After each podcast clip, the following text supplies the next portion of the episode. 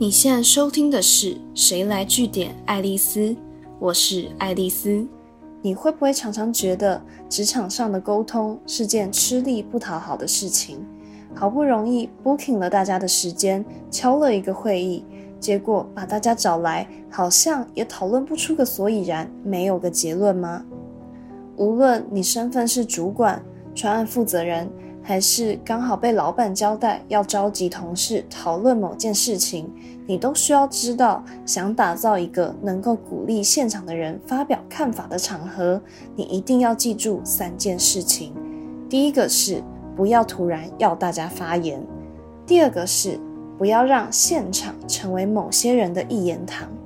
第三个是不要点名强迫某个人单独发言。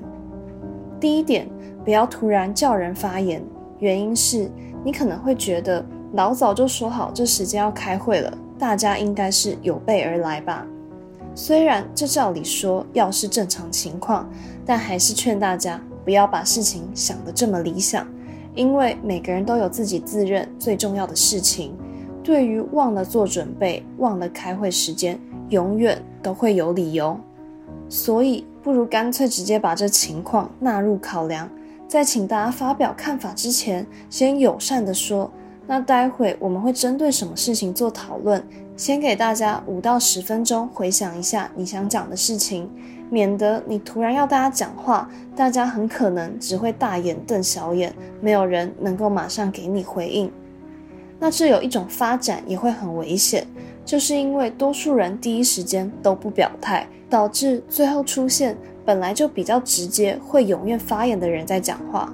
但这种时候，其他人的沉默并不代表他们认同，很可能是还没准备好。但如果你没有拿捏到这气氛的差别，就觉得反正有人讲出意见了，感觉也没人反对，所以就直接进到下一个讨论阶段的话，那整个会议跟讨论，某种程度来讲，就是在浪费时间。而且你等于是布置了一个舞台，鼓励这群说话大声的人霸占说话权，擅自做出结论。再来，刚提到的最后一点是，不要叫某个人单独发言。这个提醒，其实我自己是非常感同身受，因为我常常是会议的与会者，不是发起者。在还没进入状况，或是真的一时之间没什么想法的时候，是会蛮害怕被点名的。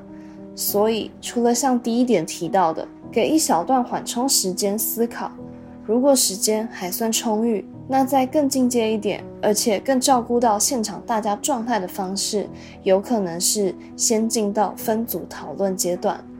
毕竟，你还是要考虑到很多人是可以私下聊，也很能参与人数少的讨论。但如果是要在大家面前报告，就会突然不知所措，不知道要怎么说话。所以换个方式，例如你想让大家讨论如何减少各部门忘记报账请款频率的这个问题，好了，你与其点名每个人各自提供一个解方，不如分组，两到三个人一组，更多也可以，但最多建议不要超过五个人一组，共同讨论出一到两个他们都觉得不错的解决方式，最后再会诊大家的建议。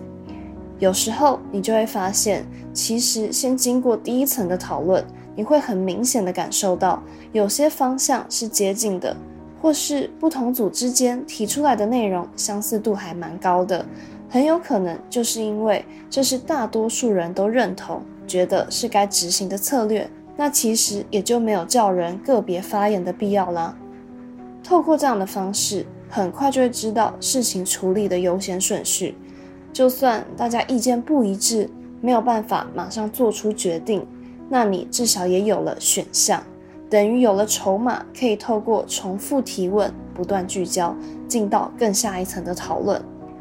最后帮大家统整一下：当你想要集结众人智慧，完成一次有效的沟通，其实你只要巧妙的把个别发言延伸到组别讨论，最后促成大家达成集体共识。这么一来，讨论的主题、与会的人员其实都没有改变，单纯是改变了进行的方式，还有沟通的流程，就可以导向不同的结果。